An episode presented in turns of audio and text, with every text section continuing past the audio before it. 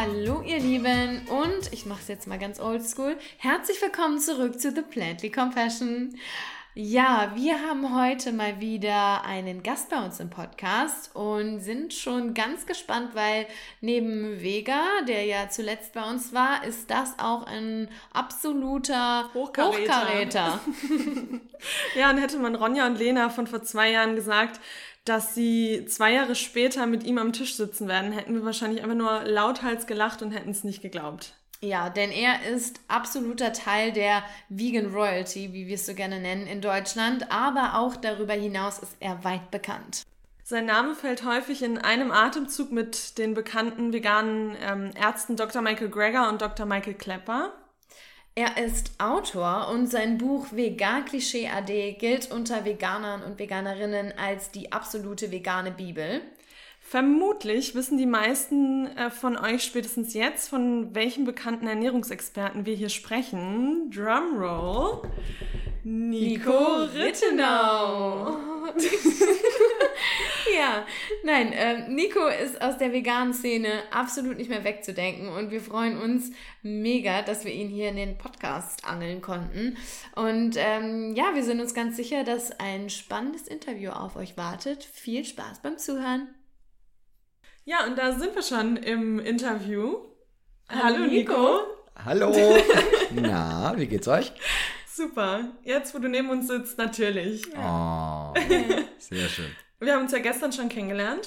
Yes. Auf dem Event von André. Viele von euch werden ihn ähm, noch kennen aus dem Interview ähm, ja, von vor zwei, drei Folgen. Also ungefähr. Also Vega. Vega, genau. genau. Rapper Vega.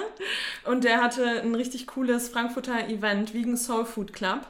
Und da gab es ein sechs Gänge veganes Menü. Und wie fandest du das? Sehr gut, auf jeden Fall. Es war sehr deftig. Ich war am Ende so, oh mein Gott, ich bin so voll. Aber es war sehr, sehr lecker. Richtiges Soul Food halt. Mhm. Viel frittiertes, äh, genau. nicht gespart mit den geschmacksgebenden Zutaten. Aber nee, war richtig cool. Und ich glaube, er macht das jetzt auch öfter. Und mhm. von daher, wenn man die Möglichkeit hat, sollte man da auf jeden Fall vorbeikommen. Aber ja. wirklich, was war dein Highlight? Also das die Dessert war. genau, ich, mochte, ich fand alles groß. Ich mochte halt früher auch schon nicht Käse, der sich so mm. gezogen hat. Und das hat er halt richtig gut nachgestellt. Entsprechend ist es eigentlich ein Kompliment an ihn, dass er es auch nicht mochte. Ähm, ja, stimmt. aber alle anderen Gänge fand ich super. Also Dessert war halt super lecker, mm. richtig gut. Äh, dieses Apfel-Crumble-Ding ähm, mm mit Vanillesoße, richtig lecker. Ich mochte den Döner super gerne. Ich mochte ja, den Pulled Room Burger ja. gerne. Ich mochte, uh, die, hm, hm. die, die Chicken Wings oh, mit, ja. mit mhm. der, der Bratensoße. Auch richtig geil. gut. Also wirklich alles einfach mega. Ich mochte auch die Stullen am Anfang mit, der, mit dem Rührei und mit, dem, mit der Leberpastete, mit der veganen Leberpastete. Und was war das dritte? Hack. Met. Hack, Met, genau. genau. Vegan, natürlich. Ja, natürlich. natürlich. Genau. Nee, also alles, alles super cool und mega Leute und hat Spaß gemacht. Ja, ja total. Wirklich. Ja. Der Wein ist auch geflossen.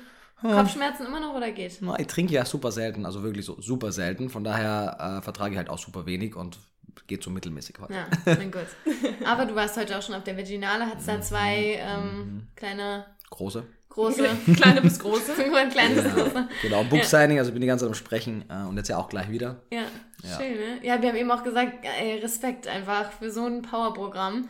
Ähm, das geht natürlich auch nicht immer, wahrscheinlich. Ne? Du, jetzt wirst du danach auch mal wieder ein paar Tage Ruhe haben, oder? nee? Nee. Das gibt's bei Nico nicht. Aber ich, ich könnte das nicht. Ich glaube, ich würde ich müsste dann erstmal zwei Tage durchschlafen wahrscheinlich. Ich könnte das nicht wie das andere machen. So, ja. ich habe jetzt ein paar Tage was gemacht und jetzt muss ich mal chillen. Ja. ja. Echt, bist du so High Energy immer? Ja, ich meine, es gibt einfach zu viel zu tun. Ja. Du? ähm, ich hätte auch Bock, mich mit einem Buch irgendwie in die Matratze zu hauen und einfach nur einen Tag rumzugammeln, aber dafür gibt es halt einfach zu viel Wichtiges im Moment zu tun. Ja. Und von daher habe ich da mehr Bock darauf. Ja, ist doch cool. Ja. Aber Sehr ich verstehe das auf jeden Fall. Wenn, also ich habe ja früher auch andere Jobs gehabt und da braucht ihr auch deutlich mehr Pause von meinem mhm. Job, weil es halt sich mehr nach Job angefühlt hat. Mhm.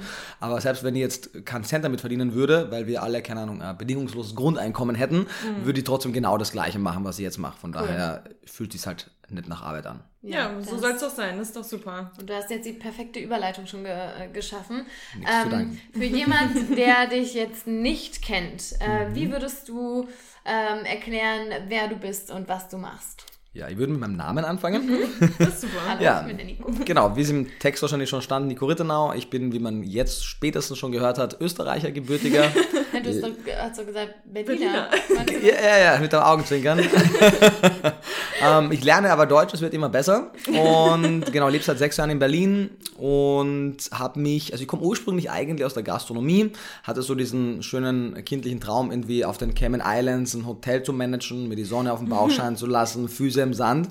Und habe deswegen dann nach meiner Ausbildung zum Touristikkaufmann Unternehmensführung studiert mit diesem Ziel und bin aber dann im Laufe dessen einfach über die Erkenntnisse gestolpert, die heute ja eh nicht mehr so wahnsinnig neu sind, dass wir als westliche Gesellschaft auf den Schultern von anderen äh, Bevölkerungsgruppen leben, dass wir mit unserer westlichen Lebensweise sehr verschwenderisch leben, Ressourcen zerstören, das Leid von so vielen anderen nichtmenschlichen und menschlichen Lebewesen verursachen. Und aber an einem gewissen Punkt war einfach mein, mein Traum und mein, mein Wunsch, in der Hotellerie Fuß zu fassen, irgendwie total absurd und, und leer und, und nicht mehr erstrebenswert. Und ich habe dann einfach nach, nach, nach Antworten auf meine Fragen gesucht und bin immer wieder halt bei der Ernährung gelandet. Und im Zuge dessen habe ich dann angefangen, weil ich mich eben pflanzlich ernähren wollte und viele Leute da gesagt haben, nee, das ist doch ungesund und so weiter. Und weil ich es einfach nicht nur glauben, sondern wissen wollte, habe ich dann angefangen, Ernährung zu studieren. Und in den letzten Jahren läuft halt darauf hinaus, dass, wenn man das jetzt so mit einem Satz oder mit zwei Sätzen beschreiben möchte, dass ich halt versuche, Antworten zu finden auf die brennende Frage, wie wir diese 10 Milliarden Menschen, die wir 2050 sein werden, auf eine nachhaltige, ressourcenschonende, natürlich auch gesunde und ethische Art und Weise ernähren können. Und da gibt es mehrere Konzepte, aber ein vor allem jetzt interessantes ist halt die pflanzliche Ernährung, weil sie keine technologischen Fortschritte in dem Maße erfordert, wie jetzt zum Beispiel Cellular Agriculture, also das ganze Thema wie Clean Meat und ähnlichem. Das wäre auch eine Alternative, aber die ist halt noch nicht ready. Ja. Genau, so ungefähr. Cool. Und ich mache halt Videos und schreibe Bücher und unterrichte an Hochschulen. Ist ja Und noch ein bisschen mehr so. genau, ja, ja, also wie das dann ausschaut, genau, ich, also unterrichte an ein paar Hochschulen, ich äh, schreibe Bücher, ich mache Vorträge, ich äh, mache auf Social Media viel, wir machen jede Woche YouTube-Videos zu verschiedenen Ernährungsthemen. Und ansonsten unterrichte ich auch an einem Institut, was ich mitgegründet habe, das Plant-Based Institute. Und bin ansonsten auch noch äh, für vegane äh, Band äh, zuständig, versuche deren sehr gute Musik äh, einfach einem größeren Publikum näher zu bringen, weil die einfach sehr talentierte Musiker sind. Das vegane Thema, was ja bei mir eher oft den Kopf anspricht, weil es ja eher um Ernährungswissenschaft geht, da auch ein bisschen mehr das Herz anzusprechen mit der Musik. Und von daher habe ich da gerade sehr, sehr viel äh, Lust darauf. Das erste Video kam da schon letzten Sonntag, das nächste kommt jetzt übernächsten Sonntag und das wird auf jeden Fall cool, genau. Ja, Wahnsinn, was du alles machst, Mensch. Aber ähm, habe ich das jetzt richtig verstanden, dass du schon vor deinem Studium ähm, dich dann vegan ernährt hast oder hat sich das dann erst im Studium quasi entwickelt? Also wie bist du eigentlich zur veganen Ernährung Genau. gekommen? Du hast ja schon angedeutet, aber vielleicht nochmal, was war dieser, dieser schneidende Punkt? Ja, also ich, man muss dazu sagen, ich äh, komme aus Österreich, aus einer kleinen Stadt und da in Österreich generell und bei uns im Speziellen waren tierische Produkte immer ein sehr zentraler Bestandteil an Ernährung. Das heißt, ich galt halt immer schon als, als sehr heikler Esser, einfach weil ich halt keine Lust auf tierische Produkte hatte, weil ich das halt immer schon, auch wenn es mir zwar geschmeckt hat, also wenn man mir das Fleisch schon untergejubelt hat, fand ich es auch mega lecker, aber jedes Mal, wenn ich halt verstanden habe, dass ich da Fleisch esse, war das für mich einfach so abstrus bei all den Dingen, die wir essen können, dass wir irgendwie totes Gewebe essen. Also In war- welchem Alter war das schon so? Du, also die, es gibt so eine Story, die meine Mom immer gerne erzählt, von daher erzähle ich es jetzt gerne weiter. Da war ich wirklich ganz, ganz klein, also so zwei oder drei oder so. Äh, meine Leibspeise waren damals äh, Buletten, Fleischleibchen. Und die habe ich halt, ich, ich hätte die dreimal täglich essen können. Und ab, an einem Abend so, setzt mir die meine Mom vor, man so, hier, dein Lieblingsessen? Ich so, nee, esse ich nicht. Also habe ich nicht ganz so eloquent wahrscheinlich gesagt. aber habe halt gesagt, so, nee, habe ich keine Lust darauf. Und sie hat das nicht verstanden, hat dann gesagt, naja, okay, dann gibt's halt heute nichts mehr. Klang jetzt, klingt das ein bisschen sehr tyrannisch, aber meine Mama ist eine sehr liebe Frau. Aber meinte so, nee, komm, von dem lasse ich mir jetzt dann nicht veräppeln. Hat's mir dann am nächsten Tag nochmal vorgesetzt, wollte wieder nicht essen und natürlich musste ich mir dann was anderes zu essen geben, weil sonst falle ich da vom Fleisch. Und das war der erste Moment eben, wo ich dann offensichtlich ich kann es heute nicht mehr rekonstruieren, aber Aversion gegen Fleisch entwickelt habe. Weil ich habe ab dem Moment dann gar nichts mehr, also es hieß, ich habe nichts mehr gegessen, ich habe halt nichts mehr von den ganzen tierischen Produkten gegessen, die man mir halt unterjubeln wollte. Und so ist es dann halt so hin und her gegangen. Ich hatte ganz lange auch gedacht, so was ist eigentlich mit mir falsch? Weil also mir ging es damals gar nicht, ich hatte gar keinen empathischen Bezug zu Tieren oder die ökologischen Überlegungen. Ich fand es einfach nur absurd. Mhm. So.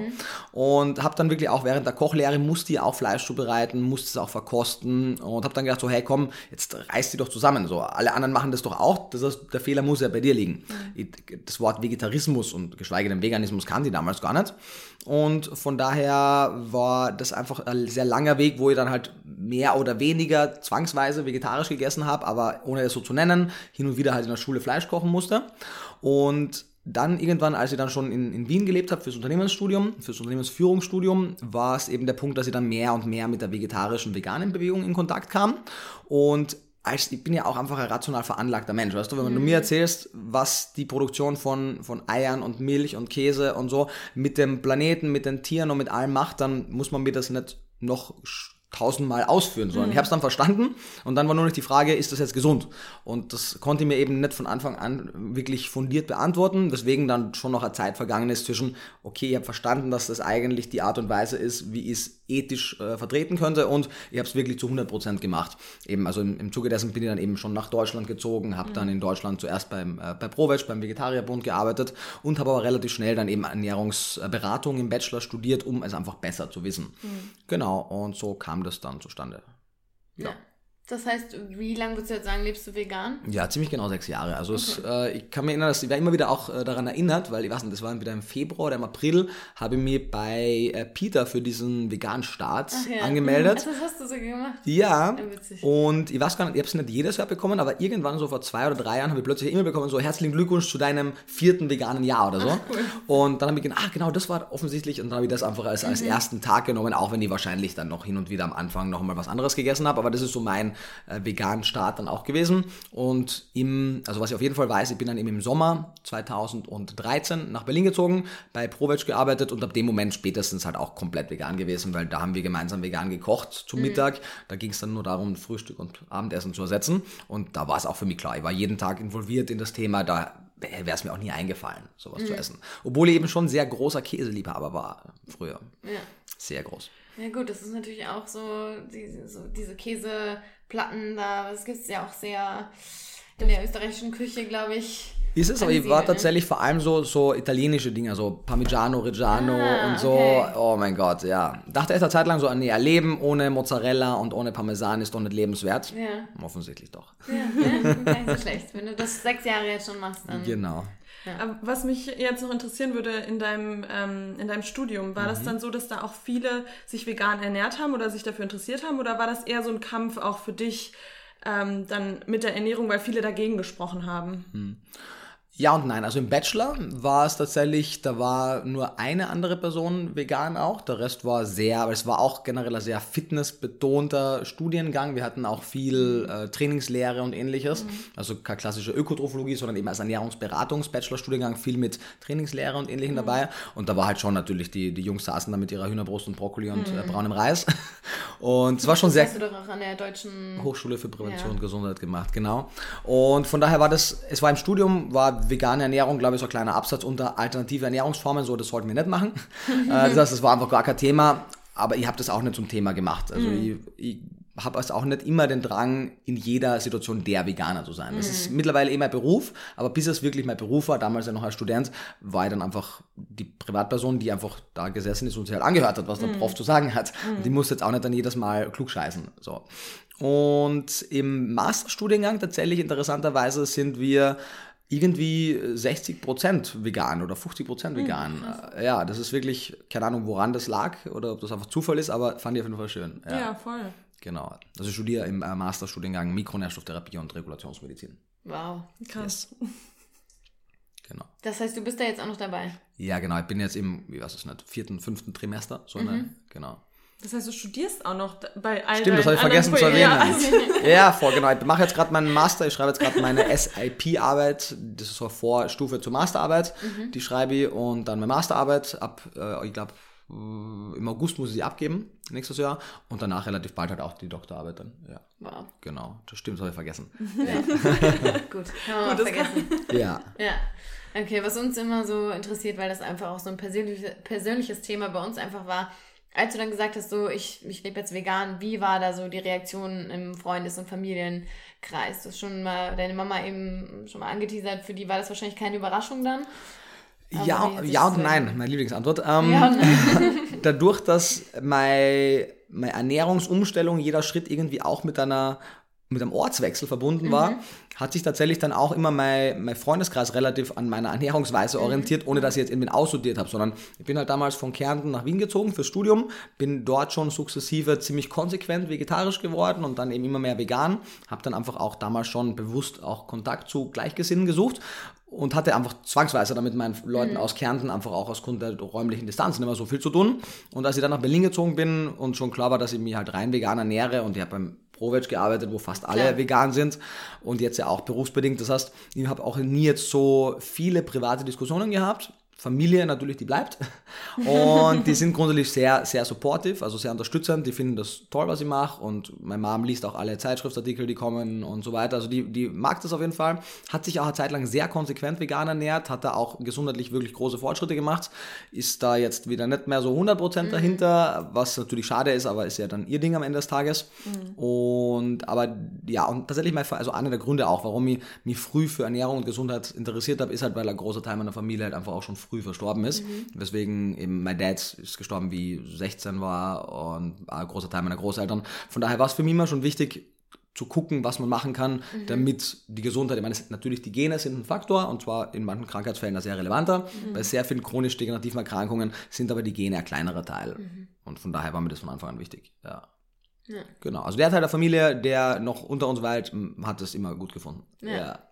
Cool. Ja, das ist doch super. Wenn man aus seinem Umfeld auch so ein ja, so, so einen Support bekommt einfach, ne? Wenn man da nicht noch sich irgendwie durchkämpfen muss, sondern dass der Support dann einfach da ist. Ja, voll, ja. auf jeden Fall. Also ich, wenn ich mir vorstelle, ich würde jetzt in, in, Kärnten noch leben, wo ja, ich meine, mittlerweile auch mehr Leute vegan sind, aber jetzt mit meiner jetzigen Einstellung damals im alten Kärnten zu wohnen, wäre wahrscheinlich anstrengend. Mhm. ja. ja. Ja, vor allem, weil das halt auch dein Beruf ist. Ne? Also es ist jetzt nicht nur so, dass du, ähm, du bist jetzt äh, der Koch und ähm, nebenbei ernährt sich auch noch vegan, sondern das ist halt, das bist halt du. Das ist ja ein Riesenteil von dir. Dadurch einfach, dass der Job das auch nochmal einnimmt. Voll, das ist es, aber trotzdem, also ich gebe da total recht, es ist, nimmt den größten Teil meines Tages ein, trotzdem definiere ich mich ehrlich gesagt nicht über meinen Veganismus, ja. sondern mhm. der Veganismus ist eine logische Konsequenz meiner ethischen Grundwerte ja. äh, mit ganz vielen anderen Sachen zusätzlich und von daher ich versuche es nicht zu identitätsstiftend werden zu lassen. Gut. Ja, ja ich glaube, das ist gut, wenn man sich auch davon trennen kann. Ja. Ja, ja cool. auf jeden Fall. Cool, schön was, danke. Ja. Nein, äh, was mich noch interessieren würde, ist in deinem ganzen ähm, Aktivismus. Also würdest du dich überhaupt mal als Tierrechtsaktivist bezeichnen oder? Äh, ja und nein. Ja, nein. Äh, insofern, also die Privatperson Nico Rittenau ist, ernährt sich vegan mhm. und ist definitiv Tierrechtsaktivist im, im Herzen. Die Person Nico Rittenau, die als Ernährungsfachkraft unterwegs ist, versucht auf die oder versucht mit, mit aller Kraft und ich denke, es gelingt mir auch ganz gut, auf sämtliche Daten mit dem objektiven Auge zu blicken und eben den Tierrechtsaktivismus ganz weit außen vor zu lassen, mhm. was mir teilweise auch angekreidet wird, weil eben viele Leute sagen, ah, der ist gar nicht vegan, der, der ist von der Fleischlobby hier mhm. angestellt worden, weil der ist ja auch manchmal vegan kritisch. Nee, sondern es gibt halt gewisse Punkte, die man halt kritisch ansprechen muss und das mache ich dann auch, weil mir es ja als Ernährungsfachkraft immer darum geht, die Gesundheit der Menschen an erste Stelle zu stellen, auch wenn das heißt, dass man manchmal sagen muss, hey, dieser und jener vegane Mythos, da steckt vielleicht wirklich ein Fünkchen mhm. Wahrheit drin, auch wenn das jetzt für den Veganismus besser wäre, wenn wir nicht darüber sprechen würden. Mhm. Aber es geht halt um die Gesundheit der Menschen und man, dieses Thema der Ex-Vegans zeigt uns ja auch, dass es gewisse Menschen gibt, die den Veganismus falsch betreiben, wahrscheinlich auch zum Teil, weil sie gehört haben, ach, solange du die nur irgendwie ausgewogen ernährst, mhm. ist ja alles super, weil Veganismus ist eh die mit Abstand beste Ernährungsform, ohne Wenn und Aber. Ja, du kannst machen, was du willst genau. Hauptsache es ist vegan. Hauptsache, genau. Mhm. Und das führt A dazu, dass die Leute große Enttäuschung erleben. Viele von diesen Ex-Vegans, die wirklich sehr ethisch motivierte Veganer waren, sind jetzt Carnivore, machen mhm. das Gegenteil und, mhm. und propagieren sehr, sehr stark gegen den Veganismus und mhm. es gibt kaum etwas Traurigeres in meinen mhm. Augen. Von daher ähm, bin ich da deutlich, deutlich kritischer dem Thema eingestellt. Aber auf jeden Fall ist meine, meine private Meinung definitiv äh, Animal Liberation. Mhm. Ja. Aber ich glaube, das ist ganz wichtig, was du sagst, dass du äh, als Fachmann dann natürlich auch objektiv bleiben musst. Ich meine, das wäre ja, und ich finde es super, was du sagst, dass du kritisch bist, dass du die Punkte hervorhebst, weil das macht ja erst valide. Also das macht ja wirklich greifbar auch, um zu sagen, hey, nee, da muss man schon mal nochmal drauf achten. Ähm, und irgendwie ist ja der Aktivismus eher so eine, so eine Begleiterscheinung, weil meine, letztlich, klar, die Fakten, die du lieferst, die zeigen ja deutlich, dass eine pflanzliche Ernährung schon der richtige Weg ist. Und von ja. daher ist das ja irgendwie der Aktivismus, kommt da ja so, so ein bisschen ja, mit dabei. Voll. Also mir geht es in erster Linie darum, A, zu, äh, sicherzustellen, dass diejenigen Aktivisten, die tatsächlich Aktivisten sind, sich bestmöglich ernähren, damit sie die nächsten Jahrzehnte Aktivismus betreiben können. Mhm. Und in erster Linie geht es mir darum zu zeigen, mir geht es eben nicht darum zu zeigen, dass vegane Ernährung die einzig gesunde mhm. Ernährung ist, sondern es geht mir darum zu zeigen, dass es ethisch wirklich kaum ein Wenn und Aber gibt, natürlich, das ist ja wirklich nicht schwer zu rechtfertigen. Mhm. Und dass auf der Basis dieser ethischen Grundlage, aus meiner Sicht, ist der Veganismus nur über die Ethik recht zu fertigen, dass dieser ethische Veganismus es uns nahelegt, dass wir uns rein pflanzlich ernähren und ich habe mir die Datenlage angeguckt, um zu sehen, funktioniert es denn? Kann es mhm. mindestens so gesund sein wie die Mischkost? Wir sehen sogar im Schnitt ist eine vegetarisch-vegane Ernährungsweise gesünder als die westliche Mischkost und das passt für mich auch wunderbar. Ich meine, jede Fachgesellschaft sagt ja, isst mindestens drei Viertel ja. deiner Kalorien aus Pflanzen. Mir geht es nicht darum zu sagen, dass eine 95% vegane Ernährung so viel schlechter wäre als eine 100% vegane Ernährung. Das geben die Daten einfach einfach auch nicht her. Ja. So, aber trotzdem eben zu sagen, der überwiegende Teil der Kalorien sollte aus rein gesundheitlicher Sicht aus pflanzlichen, vollwertigen Lebensmitteln kommen und dass wir eben diesen Schritt gehen von 75, 80 Prozent pflanzlich zu 100, das ist für mich ethische Entscheidung. Ja. Auch ökologisch, ich meine, dass die Tierproduktion in der Art und Weise, wie wir sie heute vollziehen, auch für die Umwelt eine Katastrophe ist, ist nicht von der Hand zu weisen, sei es CO2, Treibhausgasemissionen, Landverbrauch, Wasserverbrauch etc. Aber das heißt nicht zwangsweise, dass Veganismus die einzige Antwort dafür wäre, aber mhm. aus ethischen Argumenten halt schon. Mhm. Ja. Ja, das ist letztlich, sagen wir auch immer, darauf begründen wir einfach alles, weil das ist das Gerüst, was einfach, wie du schon sagst, das, da muss man auch nicht viel rumdiskutieren und äh, versuchen das dann doch nochmal und Pflanzen haben ja auch Gefühle. Das endet einfach ja. sehr schnell. Genau, da macht man sich relativ schnell lächerlich. Ja, ja. ja absolut. So, ja, äh, was jetzt gerade, glaube ich, noch ganz gut in, ins Thema passt, was, mi was mich jetzt persönlich auch total interessiert. Wie gehst du ähm, bei deiner Recherche vor? Also wie gehst du, äh, wie suchst du dir deine Quellen und wie stellst du die gegenüber und wo findest du valide Quellen? Ich glaube, ganz viele weiß ich nicht, sind überfordert von dem Angebot im Internet und wenn man es mal bei äh, Google oder Ecosia eingibt, ähm, mhm. ähm, ja, da was zu finden, wie gehst du da vor? Ja, vielleicht einmal vorab, wie ich nicht vorgehe ja, und wie ich es auch nicht für sinnvoll erachte. Sehr oft merkt man das und hört man das, dass Leute eine gewisse Hypothese formen und dann nach Belegen für ihre Hypothese suchen. Mhm. Und das ist nicht, wie Wissenschaft funktioniert, sondern wir wir können dann schon eine Hypothese formen, aber dann geht es darum, die Summe der verfügbaren Daten zur zur Rate zu ziehen, um anhand dessen entweder die Hypothese zu belegen oder zu widerlegen und dann jeweils beide Seiten aber auch mit reinzunehmen. Und gerade Google ist natürlich nicht dein Freund, wenn du die objektive mhm. Meinung bilden möchtest oder auch YouTube und alle Algorithmen, denn du klickst ein Thema an, mhm. was ich suche nach vegan ist ungesund. Okay, dann lande ich jetzt bei Gordon oder Joscha, aber davor würde ich bei irgendeinem anti-veganen Artikel landen und dann wird mir, wenn ich dann zum Beispiel, wenn das ein YouTube-Video ist, wird mir mhm. YouTube andere Videos vorschlagen, die in die gleiche Kerbe schlagen und plötzlich kommt man da in einer sehr einseitige Berichterstattung rein.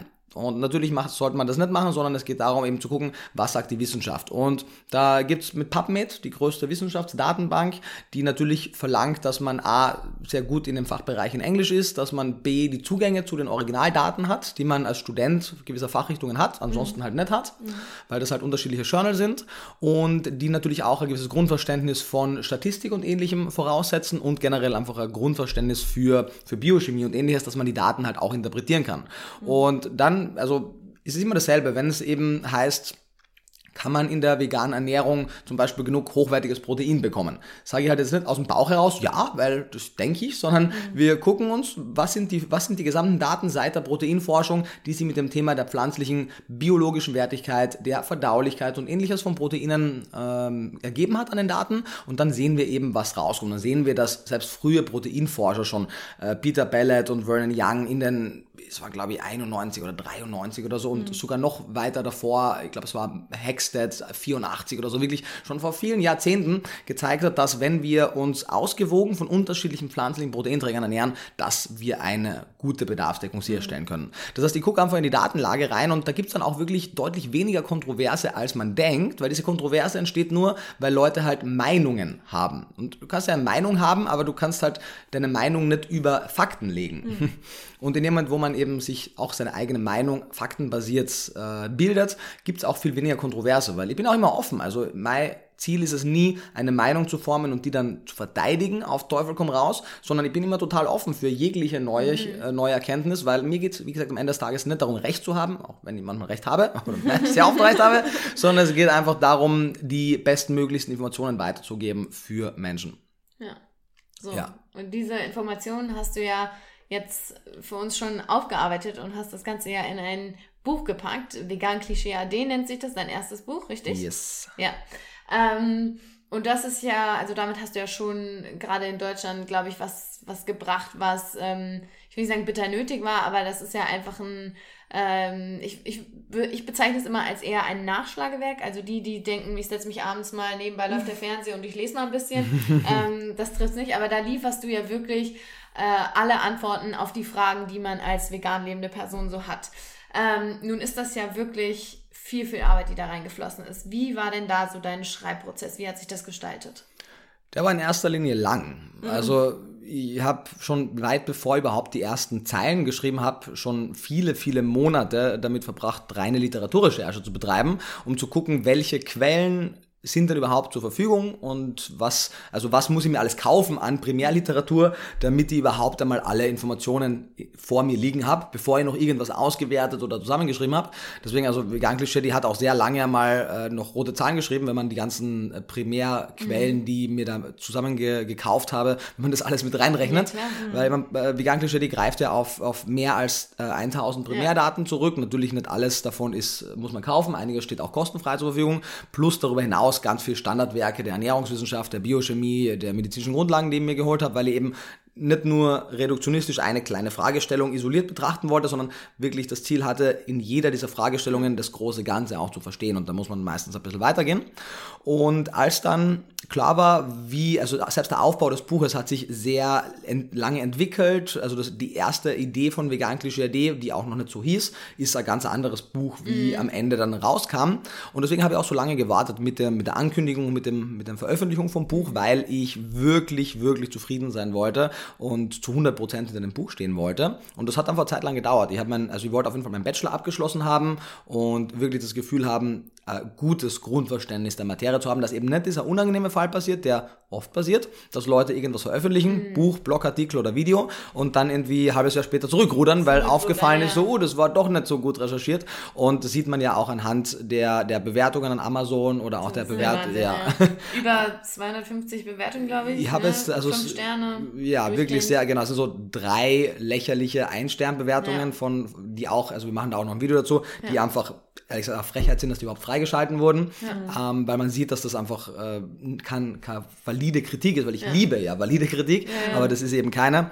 Das und, hat man halt immer dabei. Ne? Genau, das sind einfach vegan Gegner, die das Buch zum Teil sind auch zum Teil nicht einmal verifizierte Bewertungen, nachdem das einfach reingetippt, so, oh, das reicht mir nicht an Beweisen. So, 450 Seiten, 1000 Quellen reicht mir nicht. Und hatten das Buch wahrscheinlich noch nie in der Hand. Mit Sicherheit. Ja, haben es wahrscheinlich einfach nur geschrieben. Genau, naja, aber so ist es. Oder auch, ich meine, die, die Reaktionen auf YouTube, also viele, auch einige veganen Bücher, sind ja zumindest in manchen Kapiteln immer wieder auch in Kritik geraten, mhm. weil halt Aussagen getroffen wurden, die vielleicht sich ein bisschen zu weit aus dem Fenster gelehnt haben. Und das ist halt bei uns noch nie passiert, weil wir das nicht gemacht haben. Ja. Weil wir uns nie aus dem Fenster gelehnt haben, sondern im Zweifelsfall eher zurückhaltend waren, wenn die Interpretation anstand. Mhm. Und der Schreibprozess war eben, also als dann einmal das Grundgerüst feststand, als die Idee eben kam, wir nehmen das Positionspapier der Deutschen Gesellschaft für Ernährung als Basis, die ja zehn tendenziell oder potenziell kritische Nährstoffe aufführt, die sie dazu veranlassen, dass sie sagen, wir empfehlen eine vegane Ernährung, zumindest in manchen Phasen nicht. War mal der rote Faden klar. Das heißt, wir haben dieses erste Einführungskapitel, warum überhaupt gewisse Ernährungsfachgesellschaften eine vegane Ernährung nicht empfehlen, während das andere schon machen. Das kann man nämlich auch ganz gut ableiten, warum das der Fall ist. Und dann geht es eben weiter, dass wir diese einzelnen zehn Nährstoffe in zehn Kapiteln sehr detailliert durchgehen. Und dann war mal so die erste Hälfte des Buches fertig und die zweite Hälfte ist dann das, und was mache ich jetzt? Da geht es eben darum zu sagen, wie stelle ich mir eigentlich eine gut zusammengestellte vegane Ernährung überhaupt zusammen. Das heißt, dieser klassische Ernährungsteller, den ich jetzt auch im vegan klischee die Kochbuch nochmal mehr illustriert habe, aus den Vollkorngetreiden, Hülsenfrüchten, Obst, Gemüse, Nüsse, Samen, wie kann der aussehen? Und Thema ist ja vegan Klischee AD. Zu all diesen Lebensmittelgruppen gab es ja auch und gibt es ja auch Klischees. Mhm. Ich äh, esse kein Obst, weil ich mache Low Carb, weil mhm. Kohlenhydrate böse sind. Mhm. Fruchtzucker ist überhaupt der ganz böseste, der ja, verursacht ja Fettlebererkrankungen. Um genau, ganz böse. Und ihr esst kein Getreide, weil die Paleo-Ernährung sagt ja auch, dass Getreide schlecht ist. Und ihr esst keine Hülsenfrüchte, weil die haben böse Lektine und antinutritive mhm. Nährstoffe. Und Nüsse sind zu kalorienreich, die machen dick. Mhm. Und Pflanzenöle sind sowieso ganz schlecht das und so weiter und so weiter. So, ne? Eigentlich kannst ja. gar nichts mehr essen. Genau, und das ist auch das große Problem, weil auch ich war da einmal. Ich meine, weit bevor ich wirklich gutes, fundiertes Wissen über Ernährung hatte, bin ich halt auch jedem Scam gefolgt und stand dann auch da und da so, oh, also kann ich so gut wie nichts mehr essen. Mhm. Und dann wird man meistens richtig krank, weil dann ist man ja unfassbar unausgewogen, obwohl man denkt, boah, ich habe schon so viel über Ernährung gelesen, ja. ich kenne mich total aus. Und alle haben es ja, alle haben keine Ahnung, nur ich weiß es. Mhm. Und es ist nicht gut. Deswegen, also ein großes Ziel von Vegan Klischee war auch, ein gesünderes Verhältnis zum Essen zu schaffen mhm. und zu zeigen, wo ist Restriktion wirklich nötig und wo ist es aber einfach unnötig. Und der letzte Punkt, das letzte Kapitel ist dann ein sehr ausführlicher Teil zum Thema Soja. Das war auch das Thema meiner Bachelor-Thesis und beschreibt eben die häufigsten Mythen zum Thema, sind diese Phytoöstrogene im Soja schlecht für die Fruchtbarkeit des Mannes, für das mhm. Brustkrebsrisiko der Frau, für die Schilddrüse, für die Geschlechtsreife von Kindern, zerstört Soja wirklich den Regenwald, beziehungsweise welche Art von Soja zerstört mhm. den Regenwald, ist Soja immer gentechnisch verändert verändert und so weiter. Und dann, also ich hätte gerne noch mehr geschrieben, ich musste dann nochmal Schluss machen, äh, weil der Verlag auch sagte so, Nico, das hat jetzt irgendwie schon 440 Seiten oder so und das reicht jetzt einmal. Deswegen, es gibt immer noch Fragen und Punkte, die ich noch gern behandeln wollte. Deswegen haben wir auch im Vegan Klischee die Kochbuch, was nächstes Jahr im Februar erscheint, auch einen großen Theorieteil noch dabei, weil es eben noch einige Punkte gibt, die mir wichtig waren. Und noch ein paar weitere Punkte werden wir dann im Videoform halt einfach ansprechen. Ja. Ja, Wahnsinn. Yes. Cool. Aber es ist halt, wie du schon sagst, es ist echt so ein Nachschlagewerk und es ist total ja, gut, sowas zu Hause zu haben, auch wenn man sich selbst mal wieder unsicher ist, dann kann man einfach danach schauen, liest sich das einmal durch und dann hat man wieder die ganzen Hard Facts und ist dann nicht selbst so unsicher, weil man wird so oft mit Gegenargumenten befeuert und viele, die vielleicht noch, die sich noch nicht so lange vegan ernähren und die sich da auch nicht so sicher sind, sind dann wahrscheinlich auch total verunsichert und haben dann eben so ein Buch wie deins, äh, wo sie einfach nachschlagen können und gucken können. Also jeder sollte einen Nico zu Hause haben. Genau. Ja. ja. Hier steht da auch immer ganz, ganz deutlich auf dem Regal. Ja. Ich schaue dich immer an beim Fernsehgucken. Gucke ich immer Fernseh. Nico. Fernsehen. Das bedeutet mir viel. Ja.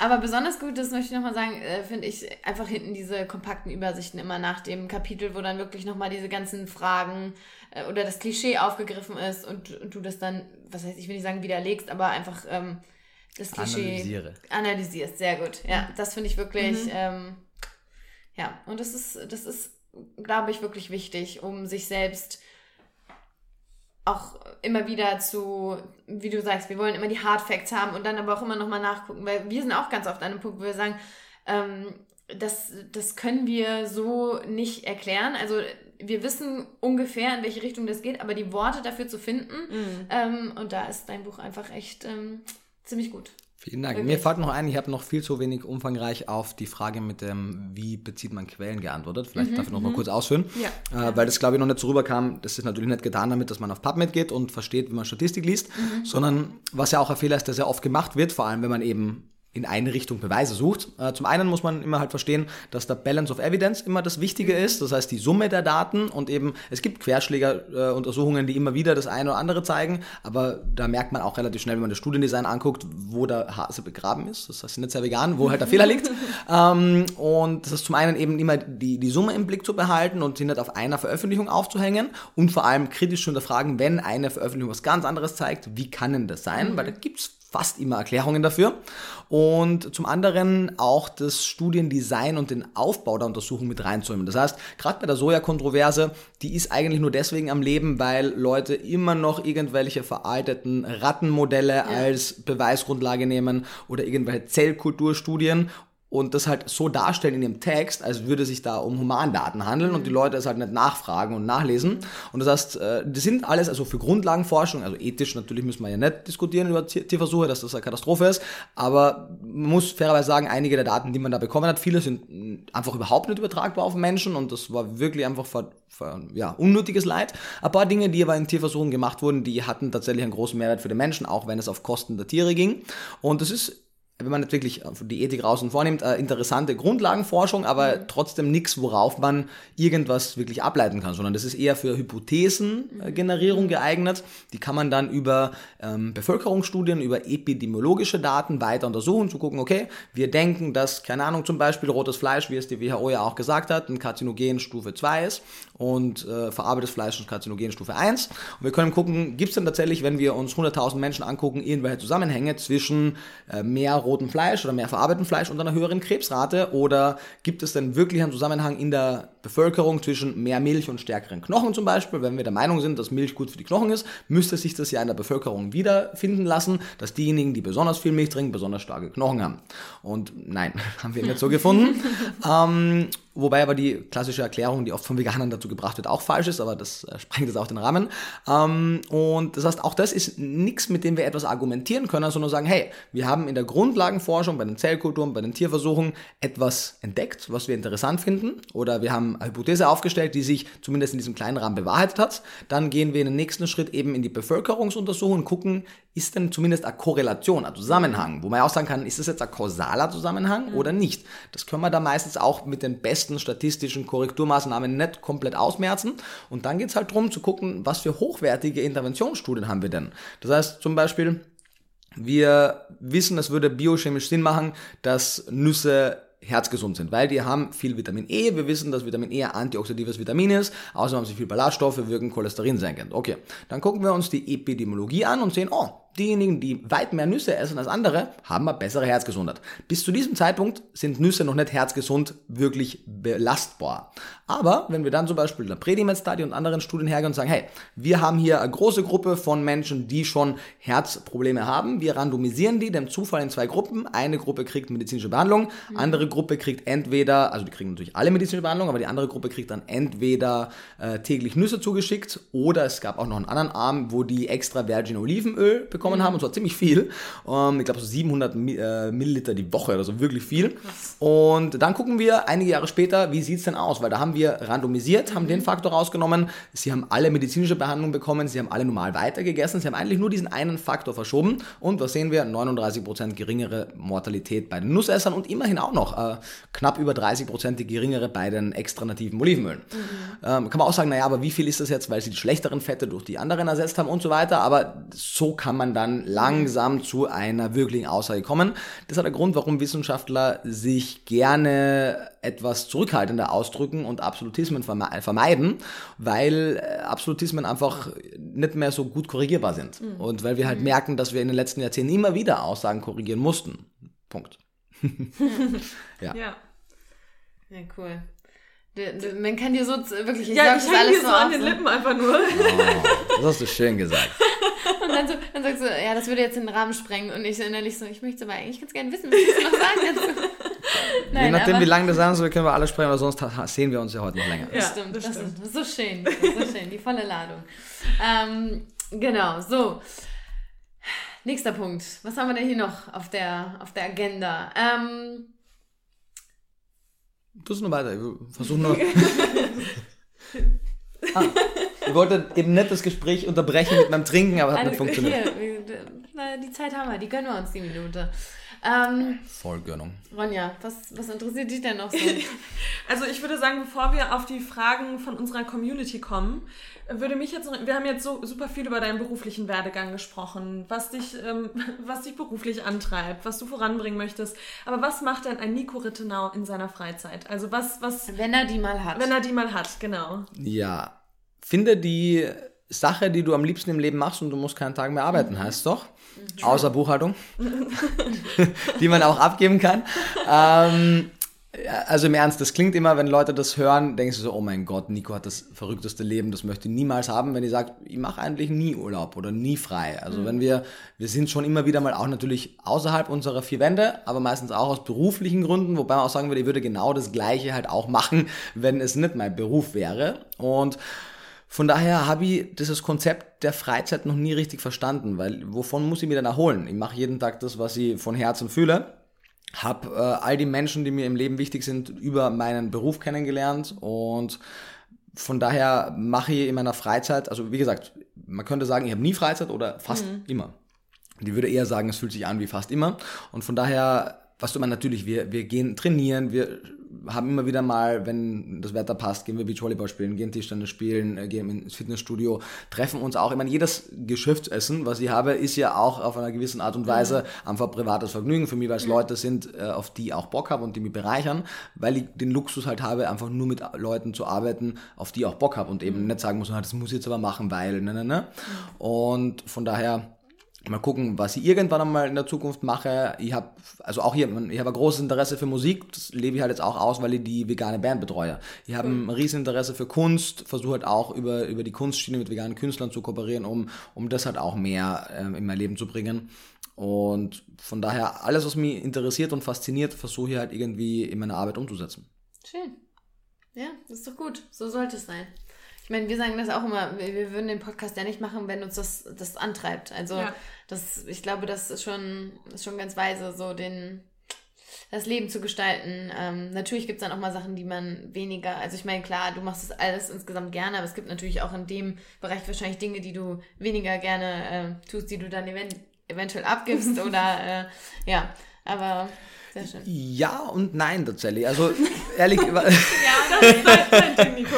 ja, weil also es gibt halt einfach Dinge, also alle Dinge, die ich nicht gern mache, mache ich deswegen nicht so gern, weil ich sie nicht gut mache. Also ich bin einfach schlecht in so, mhm. in so Dingen wie Buchhaltung, die sehr viel geordnetes Vorgehen verlangen. Und deswegen würde ich das wäre ich besser darin oder würde einfach mein Gehirn so funktionieren, dass ich dafür gemacht bin, dann würde ich das wahrscheinlich auch gar nicht so ungern machen, weil das ist halt einfach Teil des Dings. Ich, also Buchhalter, wer macht Buchhalter? Ah ja, es gibt gerne? schon Buchhalter, die das ja? mit vollem Herzen machen und das gut finden. Ich habe das Gefühl, Benny statt das ist auch nicht so sehr, das zu machen. Für ihn ist es auch nicht so ein Act. Für mich ist es wirklich ein riesen Act immer gewesen und von daher versuche ich in allem, was ich halt machen muss, gut zu werden und wenn ich nicht merke, dass sehr ich nicht gut darin werde, dann äh, hoffe ich, dass es jemanden gibt, der das besser kann. und dann gerne macht. Cool. Genau, es hat ja immer alles ein Ziel. Ich finde so alles halt schrecklich, wenn du es machst ohne Zielrichtung. Ja. Weil Buchhaltung bedeutet, okay, das ist halt das, was du machen musst, um halt den restlichen Rahmen zu mm, stecken. Und dann ist es auch ein wichtiges Ding. Klar, ja. sowieso. Ja. ja. Genau. Sehr schön. Hast Gut. du denn ähm, neben dem, du hast ja gerade schon so ein bisschen angeteasert, dass es im Februar ein neues Buch geben wird oder ja. das ähm, Rezeptbuch oder das Kochbuch zum, ja. zum Buch. Äh, Gibt es äh, andere Projekte, die du jetzt schon mal so ein bisschen anteasern kannst? Ja, einiges glaube ich schon. Äh, genau, also wie du gesagt hast, oder wie ich, wie ich gesagt habe, dass du gesagt hast, ähm, im Februar, ich kenne das genaue Release-Date noch nicht, aber plus minus im Februar wird äh, bei Darling Kindersley das vegan die Kochbuch erscheinen. Darauf freue ich mich schon sehr. Das ist äh, in Zusammenarbeit mit dem Sebastian Kubin entstanden. Ja der einfach mittlerweile einfach sehr guter Freund von mir ist und ein Kollege am Plant-Based Institute und aus meiner Sicht einer der versiertesten Köche in Deutschland im veganen Bereich, aber auch darüber hinaus. Und in, es wird auch irgendwann in dem wahrscheinlich Ende ersten, Anfang zweiten Quartal wird Vegan Klischee D das Hörbuch rauskommen. Ach cool. Das cool. Äh, jemand einspricht, den man auf jeden Fall schon kennt, wenn man sich mit dem Thema Veganismus beschäftigt. Also ich spreche das Intro ein, aber ansonsten macht das ein äh, viel besserer Sprecher als ich, äh, den man kennt. Oh. Und äh, genau, mal gucken. Also das ist halt noch nichts unterschrieben, deswegen ist es noch, aber es scheint, scheint so zu werden. Und ansonsten wird Vegan Klischee D auf Englisch auch noch rauskommen, oh. irgendwann Ende des ersten ersten Quartals, da wird gerade übersetzt. Das wird sehr cool, da ist schon alles unterschrieben. Das macht äh, die Person, die auch How Not to Die ins Deutsche übersetzt hat, oh, was mir oh, natürlich wow. eine große Ehre ist, weil das wurde auch sehr gut übersetzt und yeah. von daher habe ich dann auch ein bisschen Gregor Moments in meinem Buch. Ja, cool. witzig, wir haben im Intro gesagt, man nennt dich ähm, in einem Atemzug mit äh, Michael Gregor und hier ähm, Michael Clapper. Genau. Nice, wie Michael Gregor mit Haaren. Ja, genau. cool. Ja, ich bin ein riesengroßer Michael Greger-Fan. Also wenn Leute fragen, so Nico, wer sind deine großen Einflüsse, dann gibt es natürlich viele, aber Michael, äh, Michael Greger ist auf jeden Fall ein sehr großer Einfluss mit Nutrition Facts und mit allem. Ja. Richard Wrangham natürlich auch mit seiner Forschung. Es gibt schon einige, aber äh, Gregor hat schon, der, die fand das so cool, dass der einfach so witzig war immer auch dabei. Mhm. Der, also das, ja, sehr inspirierend auf jeden Fall. Ja. Ähm, das passiert auf jeden Fall. Also Vegan Klischee wird in ganz, ganz vielen unterschiedlichen äh, Varianten noch eben anders erscheinen. Es wird tatsächlich auch dann noch einmal nächstes Jahr bei einem äh, neuen Verlag erscheinen, bei BJV, mhm. die das Ganze noch einmal auf eine neue Stufe bringen. Also ich bin weiterhin super gut mit meinem aktuellen Verlag, mit Ventil. Das ist auch mit denen in Zusammenarbeit äh, entstanden, weil wir alle halt gemerkt haben, wenn wir das Buch und das Potenzial des Buches ganz ausschöpfen wollen, dann müssen wir das noch einmal auf die nächste Ebene bringen. Genau, mhm. BJV ist der, Vertra der Verlag, der auch äh, die Bücher von Attila Hildmann gemacht hat. Mhm. Und die, genau, die werden das dann äh, platzieren. Das wird super, da freuen wir uns schon sehr darauf. Das es heißt nochmal mhm. in, in einer anderen. Es wird es kommt, ja, es kommt äh, wahrscheinlich noch ein Nachwort dazu von mhm. einer Person, die ich sehr schätze, die in Deutschland der Pionier der Ernährungswissenschaft mhm. ist. Und es kommt noch so ein abschließendes Kapitel dazu, wo ich dann noch einmal äh, schreibe, was ist jetzt eigentlich das große Fazit aus dem Buch, was sind die Handlungsempfehlungen. Okay.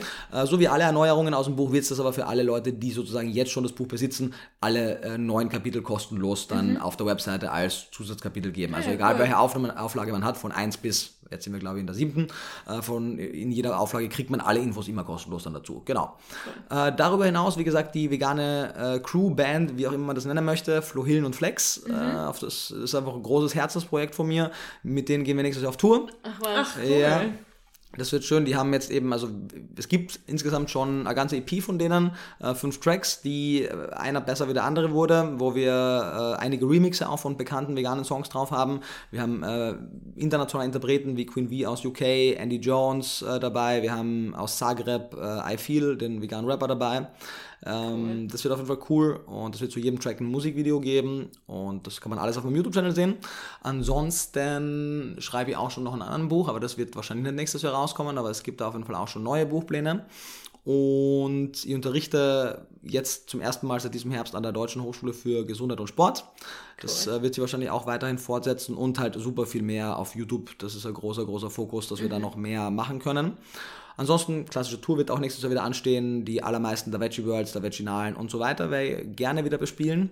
Und die Idee ist eben, dass wir immer an den Wochenenden, wo eine der Messen der Stadt ist, auch in der jeweiligen Stadt am Abend dann mit der Band ein Konzert spielen, mhm. Wenn schon so viele Veggies auf dem Haufen sind. Das wollte ich ja sagen, das ist ja. Ähm, genau, liegt gut, ja auch ne? nahe, genau. Ja. Und ansonsten, was darf ich noch schon verraten? Es wird ähm, ein, äh, ein Signature-T-Shirt in Kooperation mit Bleed geben, mit der veganen äh, Bekleidungsmarke. Ja. Da habe ich mit denen gemeinsam ein T-Shirt gestaltet, was äh, jetzt auch noch dieses Jahr auf jeden Fall rauskommen wird. Das auf das freue ich mich schon sehr. Ach, cool. Genau, da wird hoffentlich auch noch mehr folgen danach. Und mit Sicherheit vergesse ich voll für Es gibt auf jeden Fall, wir haben eine ganze Reihe an Dingen. Ah ja, das kann man auch schon, das ist noch nicht so ganz spruchreif, aber es wird auf jeden Fall im Laufe des ähm, Ende ersten, Anfang zweiten Quartals äh, ein äh, veganes Multivitamin geben, was tatsächlich einmal im Rahmen der Möglichkeiten alle Nährstoffe, die potenziell kritisch sein könnten, mit einer Kapsel Ach, ja. abdeckt, ähm, in Kooperation mit Vivo Life. Die sind jetzt ah. eher als äh, Hersteller für Protein, Protein und ähnliches bekannt, genau. Und ich habe halt immer schon, also es gibt ja eine Reihe an veganen Multis und einige davon sind auch gar nicht schlecht, mhm. ähm, aber keins hat halt das Ding wirklich auf den Nagel getroffen, dass ich sagen könnte, hey, das kann ich wirklich zu 100% empfehlen, mhm. weil das hat alles so, wie ich es auch machen würde. Naja, Super. und weil das eben, weil ihr aber niemals selber irgendwas vertreiben möchte, A, weil es dann heißt so, ja Nico, das empfiehlst du nur, weil yeah. Du selber verkaufst. Ja, stimmt, das ist immer... Genau, und ihr auch mit dem ganzen Handling nicht beschäftigen möchte. Ich möchte einfach inhaltlich arbeiten und den Leuten ja. Mehrwert bieten. Deswegen habe ich gesagt, hey, ich schreibe ja eh meine SEP-Arbeit darüber, wie könnte ein Nahrungsergänzungsmittel optimal zusammengestellt sein und die Arbeit gebe ich denen und dann machen die das. Cool. Ja, cool. Genau, das steht auf jeden Fall an und ein, zwei Sachen noch, aber die noch sind noch Das ist ja kaum was. Ein mhm. richtiges so der, Powerhouse, so der, Nico. 2020 scheint ja ein langweiliges Jahr zu dich. Da ist ja gar nichts los. Passiert gar nichts. Nee, genau. gar nichts. Ja, mehr kann ich nicht machen, weil die vegane Ernährung gibt mir nicht mehr Energie. Ich weißt ja, ja, ja. Du siehst auch ganz ganz blass Ganz ungesund aus, ne? Ja, oder? Ja, ja. total. Wäre eigentlich 1,90 Meter, wenn ich nicht so vegan geworden wäre. Ja. Ja, ja, daran, ja. Ähm, schön. So, jetzt kommen wir dann mal zu, ja. zu den Fragen, Würde ich auch die sagen. sich ähm, noch ergeben haben. Wir haben eben auf Instagram gefragt und da kam natürlich eine ganze Reihe. Also wir können jetzt nicht alle ähm, beantworten, also wir vor allem. Nico kann jetzt nicht alle beantworten, ähm, aber wir haben mal versucht, die so ein bisschen zu clustern und äh, die, die am häufigsten kamen, die werden wir jetzt einfach mal aufgreifen. Ja, du hast wieder mal eine tolle Überleitung äh, geschaffen, Thema Supplemente. Das ist natürlich immer... Ähm, War tatsächlich Zufall. Ja, ja, machst du schon ganz gut. Ähm, das ist also ja immer wirklich Thema. Zufall. Nicht, dass der Hörer ist, aber wirklich Zufall. ja. Ja, und da war eben äh, so eine große Frage, kann man sich denn vegan gesund ernähren, ohne dass das Handy klingelt? Ja, ja, der Jens, jetzt. Geht das? So, ja. Also, kann man sich vegan gesund ernähren, ohne Supplemente zu nehmen? In der Theorie schon. In der Praxis ist es oft nicht so möglich, wie man sich das halt vielleicht in seiner Idealvorstellung vorstellt. Was heißt das? Grundsätzlich gibt es ja keinen Nährstoff, den man jetzt nicht über irgendeine Art und Weise über pflanzliche Produkte bekommen könnte, wenn man die Zubereitung äh, mit reinrechnet, weil zum Beispiel B12 ist ja bakterielles, äh, also bakteriell produziertes Vitamin und wenn wir die richtigen Grundbakterien, Probionibakterien, Lactobacillus reuteri oder wie die alle heißen, zum Beispiel in die Sauerkrautfermentation oder in die Sojajoghurtfermentation reingeben würden, hätten wir plötzlich Sojajoghurt, was drei, vier, fünfmal so viel B12 hätte wie eine Rinderleber. Aber das wird halt noch nicht gemacht. Und weil das nicht gemacht wird, empfehlen wir ganz klar B12 zu supplementieren. Das heißt, in der Theorie ja, in der Praxis aktuell nein, zumindest in der veganen Ernährung, wobei man sagen muss, wenn wir uns den, den Durchschnitt der, der Bevölkerung angucken, nationale Verzehrstudie 2 oder die Untersuchung von Schüppach und Kollegen aus dem 17er Jahr in der Schweiz, dann sehen wir, dass auch die Mischköstler und auch die Vegetarier bei Weitem keine optimale Bedarfsdeckung haben. Also diese Idee, dass wir einfach randomly un, äh, eine willkürliche Auswahl an uns irgendwie gesund erscheinenden Lebensmitteln essen und da dann es genau ins Schwarze treffen, ähm, das wäre toll. Ist aber nicht so. Und auch dieses, ja, aber wie haben wir das denn früher gemacht? Naja, wir waren halt einfach noch nie rundum immer gut versorgt. Plus muss man einfach fairerweise sagen, dass, ohne jetzt in die Panik zu schüren, weil das machen natürlich Nahrungsergänzungsmittelhersteller gerne sagen, ja, unsere Töten, äh, Tötenböden, unsere toten Böden, ähm, die haben doch gar keine Nährstoffe und ne, ne, ne.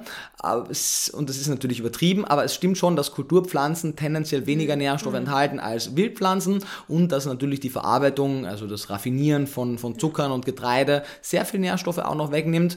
Und das heißt, wir sind tatsächlich im Moment in einer Situation, wo wir den Luxus haben, dass wir genug quantitativ an Kalorien bekommen. Und das ist ja schon mal super, weil das war ja in, der längsten Zeit der Geschichte nie der Fall. Von daher, das ist super, auf jeden Fall schon ein richtiger Schritt in die richtige Richtung.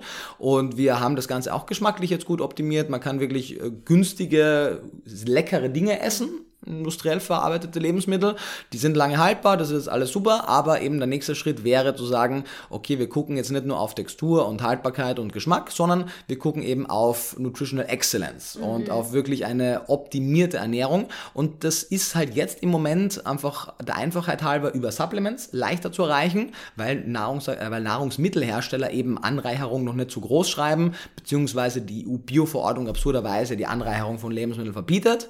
Und von daher sollte es zukünftig auf jeden Fall, und wenn das keiner macht, dann wäre es irgendwann mal eh in die Wege leiten, halt auf jeden Fall äh, guter, guter, guter Start zu sagen, wir gucken uns an auf Bevölkerungsebene, welche Nährstoffe sind denn besonders kritisch und warum geben wir die denn nicht in einer richtigen physiologischen Menge einfach in die Grundnahrungsmittel der Leute rein. Ich meine, Finnland äh, reichert seine Böden mit Selen an, das ist eine super Sache. Israel hat überlegt, sein Trinkwasser mit Magnesium anzureichern. Das sind alles so schlaue Ideen. Das macht halt auch so viel Sinn, ne? So viel Sinn. Und wie du schon sagst, es betrifft ja nicht nur Veganer und Veganerinnen, Richtig. Sondern also das ist auch immer äh, so dieser Glaube, so ich mache jetzt mal einen äh, Monat vegan, worauf muss ich jetzt achten? Vorher Vor gegessen, äh, Ja. was auch immer auf den Tisch kam, aber jetzt Ja. vegan, oh Gott. Ich habe Ja. letztens noch eine Nachricht bekommen, ich habe mich jetzt drei Wochen lang vegan ernährt und ich fühle mich plötzlich so müde. Liegt das an der Mhm. Ernährung? Also, Kann, kann ja an nichts anderem liegen. ja, genau. Also, ja. Aber immerhin ist es schön, dass Leute, wenn sie sich vegan ernähren, die Frage stellen, was sie sich jetzt denn beachten Ja, müssen. Denn so Sachen wie zum Beispiel B12, das ist ja der Grund, warum die Diät zum Beispiel auch kritischer ist in Amerika und auch in vielen anderen Ländern, weißt du, da sind Lebensmittel einfach besser mit B12 angereichert, da musst du da gar keine Gedanken machen über B12.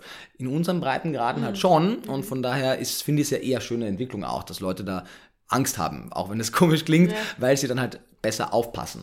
Mm. Aber wie du, wie, oder ihr beide richtig sagt, ist, sind Nährstoffmängel nicht nur ein Problem der veganen Ernährung, sie sind einfach ein Problem einer, sind entweder ein Problem, weil Menschen im Laufe der menschlichen Evolution immer wieder Nahrungsknappheiten hatten und jetzt haben wir halt keine Nahrungsknappheiten mehr, sondern eher einen Überschuss, aber wir haben halt eine Knappheit an Nährstoffen zum Teil. Weil wir auch nicht dafür, also der Konsument, letztendlich die In- Industrie macht ja immer, was der Konsument machen möchte. Das ist ja das Ding, was immer vergessen wird. Das ist nicht die böse Industrie, sondern das sind unsere bösen Wünsche, die die Industrie halt abdeckt, ohne das zu hinterfragen. Und solange wir nicht nach äh, Nährstoffen verlangen, sondern nur nach Geschmack und Preis, dann kriegen wir das. Längere Breite. Und solange wir keine verpflichtende Vorgabe haben, dass Nährstoffe, also auch Mikronährstoffe auf den Etiketten, auf den Nährwertangaben irgendwie oben stehen müssen, sondern nur Salz und Kalorien und äh, Kohlenhydrate und Fette und Eiweiße, dann äh, wird das halt auch einfach, weil keiner dafür bezahlt, einfach mhm. nicht gemacht. Ja, das macht total viel Sinn. Ja. Ähm, kann man denn B12 überdosieren eigentlich? Also muss man da irgendwie drauf achten? Muss, sollte man sich erstmal vorher vom Arzt abchecken lassen? Weil das äh, ist die, die meist, ja. also meistgestellte Frage, die an uns auch immer kommt. Ja. Wie ist das? Ich habe jetzt so und so lange Fleisch gegessen, jetzt äh, will ich mich vegan ernähren. Ab wann muss ich supplementieren? Wie viel? Kann man da überhaupt eine pauschale Antwort geben oder sollte man sowas immer beim Arzt äh, abchecken lassen? Muss man, also pauschale Antwort ist da jetzt nicht so leicht, aber man muss es auf der anderen Seite auch nicht beim Arzt abchecken. Also die Antwort ist ja, ja und nein. nein. Richtig. ähm, letztendlich der einfachste Weg wäre, damit wir, weil es einfach wirklich dann, also es hat einen Grund, warum B12 das äh, bei Weitem umfangreichste Kapitel in Vegan Klischee mhm. ist mit über 40 Seiten und warum wir auch zwölf Videos zum Thema B12 auf meinem YouTube-Channel haben, äh, würde ich einfach sagen, dass man vielleicht, wenn man das Thema spannend findet, mhm. und das sollte man spannend finden, dann sollte man sich die Videos einfach angucken, wo wir wirklich alle Fragen beantworten, wie, wie kriegen eigentlich Pflanzenfresser B12, mhm. können wir selber B12 herstellen mit unserer Darmflora, mhm. äh, wie sollte man supplementieren, in welcher Höhe, welches Präparat, welche Form, in welchen Abständen und so weiter, das klären wir da alles auf mit den Daten auch. Ich denke, das macht deutlich mehr Sinn. Mhm. Äh, insgesamt, zum Morgen kann man sagen, dass man nicht erst darauf warten sollte, dass der B12-Spiegel leer wird, sondern ab dem Moment, wo man sich konsequent vegan ernährt, einige Vegetarier aber auch, weil mhm. letztendlich Milchprodukte die einzigen wirklich guten B12-Quellen in der mhm. vegetarischen Ernährung sind, weil Eier haben so eine niedrige Bioverfügbarkeit von B12 im Schnitt, dass da zwar viel drin ist, aber wenig ankommt. Mhm. Ähm, und gewisse Medikamente äh, steuern oder haben auch einen Einfluss auf unseren B12-Haushalt und werden das Supplementieren auch bei einer Mischkost zum Teil mhm. äh, notwendig machen. Von daher sollten unterschiedlichste Gruppen eine regelmäßige B12-Versorgung ansteuern.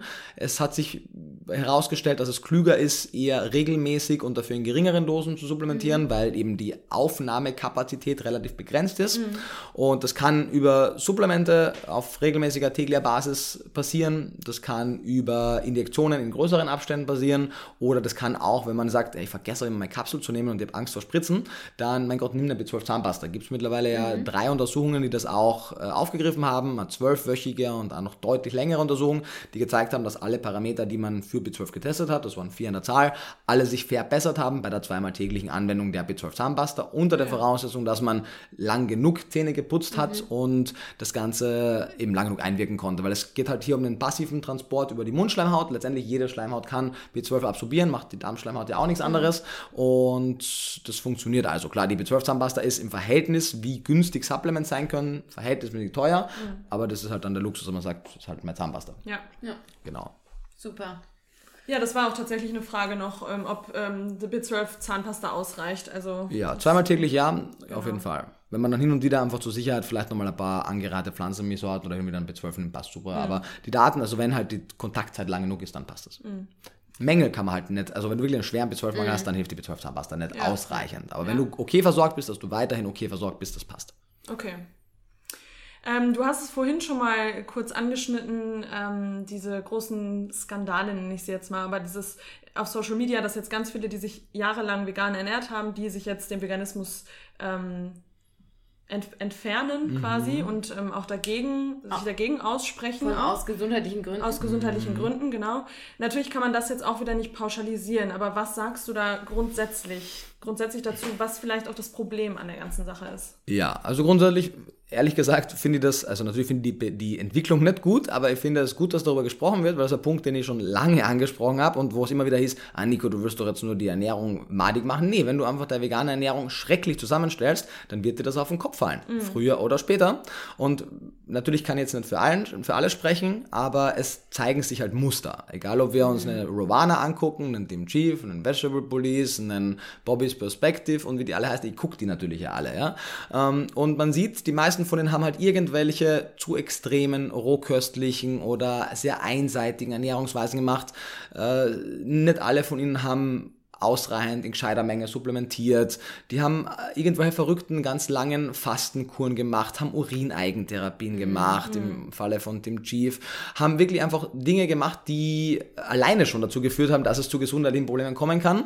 Und bei einigen ist es nicht auszuschließen, dass einfach eine darunterliegende Primärerkrankung vorliegt, die halt mhm. halt nicht gescheit behandelt wurde. Sei es jetzt eine Malabsorption, sei es jetzt ein SIBO, also ein Small Intestinal Bacterial Overgrowth, also Dünndarmfehlbesiedelung, die vermutlich, äh, da gab es auch mal Daten, die das versucht haben hochzurechnen, also wirklich bei, ich weiß es nicht, 40, 50 Prozent aller Reizdarmsyndrome tatsächlich die darunterliegende ja. Ursache ist. Und das kann man alles gut testen. Wir haben das jetzt auch aus Interesse gemacht tatsächlich. Die Testergebnisse sind noch nicht alle da, aber ich wollte auch einmal all diese Tests mal durchlaufen, um zu sehen, wie das Ganze abläuft. Eben, man hätte da einfach gescheit fundiert, rational rangehen müssen.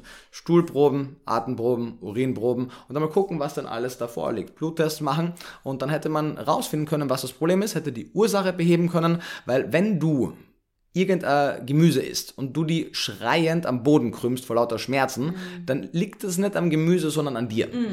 Weil und dann kommen ja. die in so ein Narrativ rein, oh mein Gott, alle Pflanzen haben so viel Antinährstoffe und die sind alle ganz böse, wir müssen alle nur noch Fleisch essen. Das ist, es ist verantwortungslos in gesundheitlichen Aspekten, es ist verantwortungslos in Bezug auf ökologische Aspekte und es verunsichert Leute einfach komplett unnötig. Ja. Ich finde es total super, dass wir darüber sprechen, weil das wird hoffentlich dazu führen, dass zukünftig Leute, die ähnliche Probleme haben, eben nicht einfach sagen, na gut, dann esse ich halt nur noch Fleisch, weil klar, wenn du zum Beispiel ein Problem hast mit Ballaststoffen wegen einer Dünndarmfehlbesiedelung, natürlich, wenn du alle Ballaststoffe rauslässt und eigentlich nichts anderes machst wie Fasten plus Fleisch, weil du einfach nur ein Lebensmittel isst, natürlich, jegliche Intoleranzen sind dann plötzlich nicht mehr da und ähnliches, natürlich fühlst du dann temporär besser, mhm. aber es ist halt, wie Ornish so schön sagt, als wenn du den Wasserhahn aufdrehst und den Boden Boden wischt und sagst so, oh, der Boden ist doch sauber, ist kein Problem.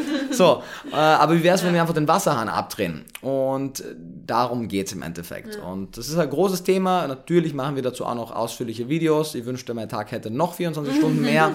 Wir haben da viel noch zu tun, aber das kommt auf jeden Fall. Cool. Aber letztendlich sind diese Ex-Vegans in allen Fällen, die ich bis jetzt gesehen habe, ich freue mich immer über neue Fälle, weil ich es wirklich auch spannend finde. Mhm. Ähm, aber in den Fällen, die ich bis jetzt gesehen habe, scheint mir keiner dabei zu sein, wo ich sage, oh, das kann ich mir jetzt aber gar nicht erklären. Oder was weißt du, manche Leute haben Gendefekte. Manche Leute konvertieren Beta-Carotin einfach nicht zu Retinol.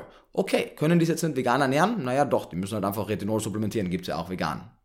Mhm. Ähm, oder die haben einfach eine wahnsinnig schlechte Konvertierung von den kurzkettigen zu den langkettigen Omega-3-Fettsäuren. Mhm. Mein Gott, du nimmst halt Mikroalgenöl. Mhm. Also es gibt schon, schon Dinge, die vorliegen können, die ja vegane Ernährung etwas erschweren, aber wenn du Schwierigkeiten hast, zum Beispiel Beta-Carotin zu Vitamin A zu konvertieren, so viel Vitamin A haben die Mischköstler meistens auch nicht, die kriegen es auch überwiegend über Beta-Carotin, mhm. dann laufen die über kurz oder lang auch in einer Mischkost zu, zu, also auf Probleme zu. Von daher. Mhm.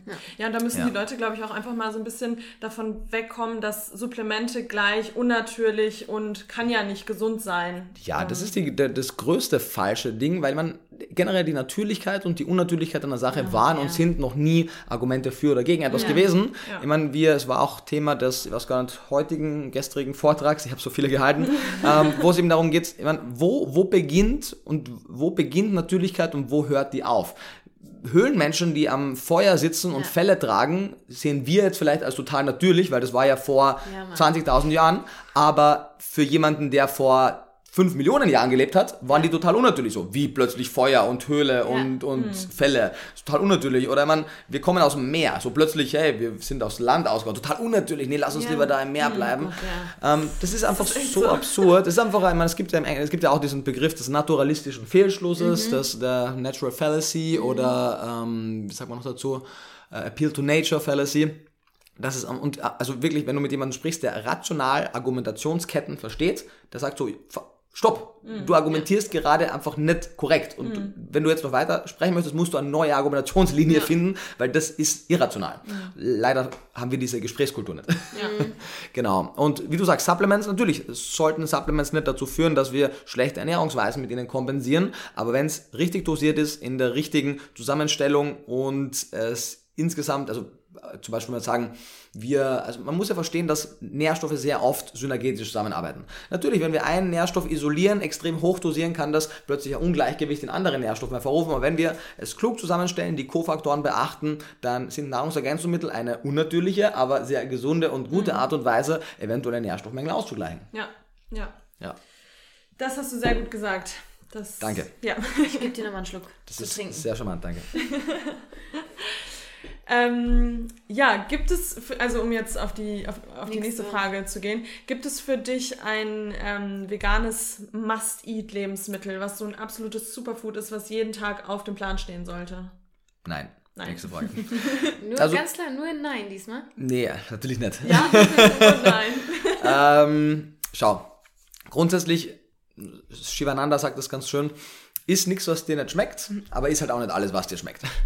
ähm, wenn ihr jetzt sagen würde, hey, dieses und jenes Lebensmittel ist das Superfood schlechthin und du denkst so, hm, schmeckt mir nicht oder ist mir zu teuer oder keine Ahnung, dann wäre das ein Problem, weil dann mhm. hat Nico doch gesagt, das musst du essen und wir müssen gar nichts essen. Was wir brauchen, ist eine nährstoffbedarfsdeckende Ernährungsweise und die kann zig verschiedene Arten und Ausprägungen haben. Sie muss halt am Ende des Tages zu einer Nährstoffbedarfsdeckung führen. Und ob wir jetzt unser Vitamin C jeden Tag über rote Paprika kriegen oder hin und wieder über Zitrusfrüchte und dann wieder über Kiwis und dann über Brennnessel und dies und das, ist dem Körper am Ende des Tages relativ wurscht. In Summe muss halt die Nährstoffbedarfsdeckung passen. Mhm. Natürlich, wenn wir also das Nein sollte ein bisschen die bekräftigen, dass es wirklich nicht mir darum geht, ein Lebensmittel zu pushen. Aber natürlich können wir schon im Umkehrschluss sagen, eine vollwertige vegane Ernährung besteht ja aus Hülsenfrüchten, Vollkorngetreiden, Nüsse und Samen als Kategorie sowie Obst und Gemüse. Und natürlich können wir überall Vertreter rauspicken, die noch gesünder sind als die anderen. Also wenn wir über Obst sprechen, gibt es auch im vegan die Kochbuch in jeder dieser Gruppen so Tabelle, wo die Antioxidantiengehalte äh, dastehen und dann sehen wir Steinfrüchte und Beerenobst ist deutlich nährstoffreicher als Bananen, Äpfel und Melonen. Also natürlich, wenn du die freie Wahl hast, eher in die Richtung gehen. Bei den Hülsenfrüchten haben Sojaprodukte einfach aufgrund ihrer Phytoöstrogene ein sehr einmaliges Nährstoffspektrum. Von daher, wenn ihr die Auswahl habt, würde ich auf jeden Fall auf regelmäßiger Basis Sojaprodukte inkludieren. Wenn ich die Möglichkeit habe, unter den Nüssen und Samen frei zu wählen, würde ich auf jeden Fall Leinsamen nehmen, aufgrund ihrer Lignane und Omega-3-Fettsäuren, würde Hanfsamen aufgrund der Omega-3-Fettsäuren nehmen, würde Pekannüsse wegen ihrer hohen Antioxidantiendichte wählen, Mandeln, Walnüsse aufgrund der Omega-3-Fettsäuren und so weiter, würde unter den äh, Samen auch die Kürbiskerne wählen, weil die extrem nährstoffreich sind, viel Eisen, viel Zink, viel Magnesium, viel von diesen ganzen Mineralstoffen haben. Ich würde unter den Getreiden einfach Vollkorngetreide wählen, gerne auch ein paar Pseudogetreide und ähnliches. Ähm, und unter den Gemüsen auf jeden Fall die dunkelgrüne Blattgemüse, die Kreuzblütlergemüse und die Zwiebelgemüse oder Zwiebelgewächse wählen, weil alle diese drei Lebensmittelgruppen im Endeffekt Stoffe haben, die man so dicht konzentriert in keinen anderen Lebensmitteln findet. Und Zwiebelgewächse sind mh, jetzt Zwiebel, Lauch, Knoblauch, Zwiebeln. Lauch, Schnittlauch, genau. Kreuzblütler, nice. Kreuzblütler sind eben sind Rucola und, und Blumenkohl und Brokkoli ja. und Grünkohl und so weiter und Blattgemüse ist die Leafy auch. Greens, wie die, die Leafy Greens. Genau, die Dark Leafy Greens. Genau, Dark Leafy Greens. Genau, da gibt es überall natürlich auch noch äh, Dinge, wie man die optimal zubereiten sollte und so weiter. Auch dazu gibt es Videos und es gibt äh, Kapitel in den Büchern. Aber das wär's. Super. Yes. Von daher, wenn immer euch jemand eine Sache, also generell, wenn jemand mit euch spricht und der verkauft was, sollte man mhm. kritisch sein. Jeder muss seine Miete bezahlen, ähm, natürlich, aber wenn jemand Dinge pusht, ist das einmal ein ziemlich starker äh, Sensor, der irgendwie die Alarmglocken mhm, schallen ja. lassen sollte. Niemand muss mein Multivitamin, was ich da kreiere, nehmen. Aber wenn du deine Nährstoffbedarfsdeckung, wie es in Europa gerade der Fall ist, nicht einfach so optimal decken kannst, solltest du eines nehmen und wenn du merkst, so, oh, das ist klüger zusammengestellt als andere, solltest du vielleicht das nehmen. Aber mhm. mein Gott, nimmst oder nimmst nicht. Das ist, ja. ja. ja. ja. Sehr schön. Aber äh, ich meine, das ist ja ganz interessant. Du kennst dich damit aus, wo du weißt, was du theoretisch essen müsstest, damit du optimal versorgt bist. Ähm, hältst du dich da ähm, tagtäglich dran oder gibt es auch Tage, an denen man einfach mal zwei Zimtschnecken nur isst? Die Tage gibt es, aber das sind immer nur Tage, wenn halt mein Tag nicht so verläuft, wie es geplant ist. Wenn ja. ich zum Beispiel auf einer Messe bin und die Schlange beim Essen so lange ist, dass ich dann zu euch kommen muss, ohne zu essen und dann vor lauter Verhungern alles esse, was man mir gibt. Und wenn das Einzige ist, was man mir anbietet, zwei Zimtschnecken sind. zwei richtig gute. Zwei richtig gute Zimtschnecken. Dann äh, esse ich ohne Wenn und Aber innerhalb von Sekunden diese zwei Zimtschnecken. Ähm, das ging echt schnell. Ja, die habe ich eingeatmet. Ja. Ähm, genau. Und das so, es gibt ja, ich werde nicht müde, es zu sagen, es gibt keine gesunden und ungesunden Lebensmittel, es gibt gesunde und ungesunde Ernährungsweisen. Mhm. Und natürlich, das, was ich jetzt gegessen habe, hat sehr unwesentlich zu meiner Nährstoffbedarfsdeckung beigetragen. Mhm. Es hat Wohl mir, Zimt ist, glaube ich, ziemlich gut. Ja, das wird den Rahmen sprengen. ähm, äh, Zimt ist okay, aber er wird... Äh, ja, ja, also dieses Blutzuckerregulierende Ding, nein. Ja. Ähm, also halt, wahrscheinlich nicht auf der Zimtschnecke sowieso. Also naja, wenn schon, dann irgendwo bei hochglykämischen Lebensmitteln. Aber das Problem ist, dass der Zimt, der Blutzucker regulierend ist, der Zimt ist, der in höheren Mengen toxisch wirkt. Mm. Und der Zimt, den wir haben wollen, Ceylon-Zimt, das nicht hat. Das ist nicht, okay. Genau. Mhm. Ähm, also die haben sicherlich nichts zu meiner Nährstoffbedarfsdeckung beigetragen. Die haben mir Dinge geliefert, die in Großmengen auf jeden Fall gesundheitlich abträglich sind, aber halt eben erst in größeren Mengen. Und ihr ernährt mich insgesamt sehr ausgewogen und von daher sind solche Gelegenheiten auch kein Thema. Also ich also genieße... Das war natürlich auch ein Scherz von mir. Ja, ja, klar. Nee, aber es ist wichtig für Leute... Ich wollte es Nico jetzt roasten. Live. Für, ja. für, für gestern. Aber wie, ich meine, wie... Für gestern, genau. Wie, ähm ich sage, nennen wir das jetzt mal, wie gesagt, Cheaten passt gar nicht, weil du sagst, es gibt keine mhm. schlechten Lebensmittel in dem Sinn. Ähm, aber wie, wie, wie ist so ein Tages Tagesessensplan. Äh, so, also auch, so grob. Mm, also auch wichtig, was so eine der häufigsten Fragen ist, Nico, jetzt wo du Ernährung studiert hast und da viel darüber weißt, kannst du überhaupt noch genießen? Ja, und zwar mehr als jemals zuvor, weil ich halt nicht mehr irgendwelche verrückten ja. Ernährungsmythen anhafte und halt mhm. weiß, was sie halt mir erlauben das darf und was immer. nicht. Genau. Und es kommt halt natürlich sehr darauf an, wo ich bin. Also wir essen ganz anders, wenn wir zu Hause im Büro sind mhm. und dort einfach alle Lebensmittel haben und selber zubereiten können oder auf einer Messe sind, wo ich fünf Termine hintereinander habe und das alles irgendwie. Aber so im Alltag, so wenn ihr zu Hause seid? Genau, wenn wir zu Hause sind und arbeiten, dann ähm, ist sehr oft, bin dann nicht ich fürs äh, Kochen zuständig und dann, aber natürlich sind alle Sachen, die wir essen, in unserer gemeinsamen Rücksprache. Das heißt, wir haben meistens, also wir essen so plus minus dreimal, dreimal täglich äh, manchmal auch noch eine Kleinigkeit dazwischen. Äh, die erste Mahlzeit, also wir machen intermittierendes Fasten, allerdings mhm. auch jetzt nicht so strikt. Das heißt, äh, ich versuche das Fastenfenster oder das Nicht-Essensfenster schon ein bisschen auszudehnen, aber jetzt auch nicht, also ich mache jetzt kein 8, 16 oder so, mhm. sondern eher vielleicht so ein 14, 10 oder so, plus minus. Letztendlich, meistens gehen wir direkt nach dem Aufstehen trainieren. Wenn wir dann zurückkommen vom Training, gibt es so einen sehr, sehr reichhaltigen äh, Smoothie oder Shake, wie man es nennen möchte, wirklich mit, ähm, also der ist auch nicht immer gleich. Das Urkonzept oder das Urrezept haben wir auch auf YouTube ein Video dazu. Da sind Haferflocken drin, da sind Kichererbsen drin, äh, Blaubeeren, Bananen, ein bisschen Proteinpulver, ähm, Leinsamen, ein bisschen Kurkuma und Pfeffer ein äh, bisschen Nussbutter, ein bisschen Leinöl. Also da, der Hast hat, du ja morgens eigentlich schon mal fast eigentlich alle fünf Kategorien. Genau, und Grün, genau, Grünkohl ist auch noch drin für die ja, Gemüsekategorie. Genau, da hat man relativ viel abgedeckt. Der kann eben auch zwischen 700 und 1000 Kalorien haben, je nachdem, wie man ihn macht. Und Habt ihr ja vorher auch schon ein bisschen Gas gegeben. Richtig, genau. Wenn man möchte, kann er auch nur 400 Kalorien haben. Das kann man ja, durch die Nussmuse und durch das äh, Öl relativ gut steuern. Und dann, wir versuchen schon, also auch Empfehlung im, im, neuen Buch, ein bisschen auch Stunden zu zählen, aber auch nicht zu natürlich, äh, mhm. äh, zu genau und penibel. Die Idee ist schon, dass man so bis 15, 16 Uhr schon einen größeren Teil seiner Kalorien isst mhm. und dann kann man gerne weiter essen, aber eben den kleineren Teil der Kalorien plus die letzten drei Stunden wirklich äh, am besten nichts mehr zu essen, mhm. bevor man schlafen geht oder bevor man schlafen gehen sollte. Mhm. Weil man sagt, oh, ich gehe erst um fünf ins Bett, dann kann man ja. bis zwei essen. Nein, das geht nicht. Und dann haben wir halt meistens, die nächste Mahlzeit ist dann meistens irgendwas mit stärkehaltige Beilage, mhm. irgendeine Hülsenfrüchte, Tofu, Tempeh, also so Gemüsepfanne. Genau, wir mögen Balls, unterschiedliche, ja. unterschiedliche Komponenten. Das ist ja auch das Thema des neuen Buches, da haben wir so auch so ein Baukastensystem. Mhm. Okay. Ähm, da kann man eben auch so, wenn von gestern noch das eine übrig ist und das andere vorgekocht ist, dann kann man das zusammenstellen. Und dann gibt es eben meist am Abend noch vielleicht was einfach Abendbrot, also mhm. sprich äh, Vollkornbrot, Vollkorntoast mit in einem selbstgemachten Aufstrich, mit ganz viel äh, Sachen Richtig. drauf und so weiter. Äh, so kann das zum Beispiel aussehen aussehen oder auch anders. Aber ja. also wir machen jetzt keine verrückten Dinge, so wir essen halt einfach vollwertig und äh, ergänzen die Dinge, die halt äh, tendenziell knapp sein könnten. Und die Sache hat sich. Ja, und daran merkt man halt, es ist auch kein Hexenwerk, ne? So also ein Smoothie, mittags sich mhm. eine Bowl. Ich würde sagen, so, ich meine, wir essen auch ja. meistens so. Me meistens. Kann auch mal genau. ein Nutella-Brötchen morgens geben. natürlich nicht Nutella, sondern Bionella. Ja, natürlich. Ja. ja. Genau. Wir essen da gern, in, was, was wir auch oft machen, sind irgendwelche so Bolognese-Sachen, also mm. Linsen-Bolognese oder Pilz-Bolognese oder so, gibt es ja. auch super oft. Also wirklich, wie du sagst, kein Hexenwerk. Ja. Currys, Dals, oh, ja. Gemüsepfannen. Ich krieg Hunger jetzt. Ich hab Hunger. Ja. Nie aufgehört. ja, ja. Zimtschnecken waren wie nichts. Gut, dann äh, hier wieder mal eine gute Überleitung. Dann wird es, glaube ich, Zeit, dass wir jetzt hier wrap it up. Genau. genau. Yes. Aber zum Abschluss haben wir immer drei äh, Standardfragen, die wir unsere Interviewgäste ähm, beantworten lassen. Und zwar wäre die erste Frage, was mhm. ist deine größte Macke? Du, da musst du, glaube ich, mit den Leuten sprechen, die halt viel Zeit mit mir verbringen. Ich sehe natürlich keine Macken bei mir. ähm, nee, also was ich schon merke, ich habe ein sehr selektives Erinnerungsvermögen. Mhm.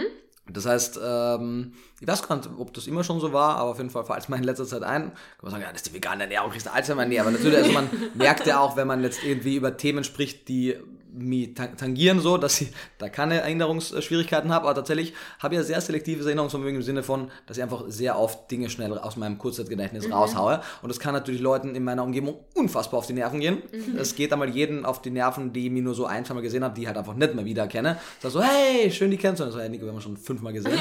ähm, und ist dann wirklich auch nicht arrogant oder also irgendwas. Also Gott sei Dank haben wir uns wieder erkannt. Also hast du mich wieder erkannt gestern. Oder warst du auch kurz so, fuck, who's that? Oh. Doch kurz am Blick noch. Am Mensch, wer ist sie nochmal?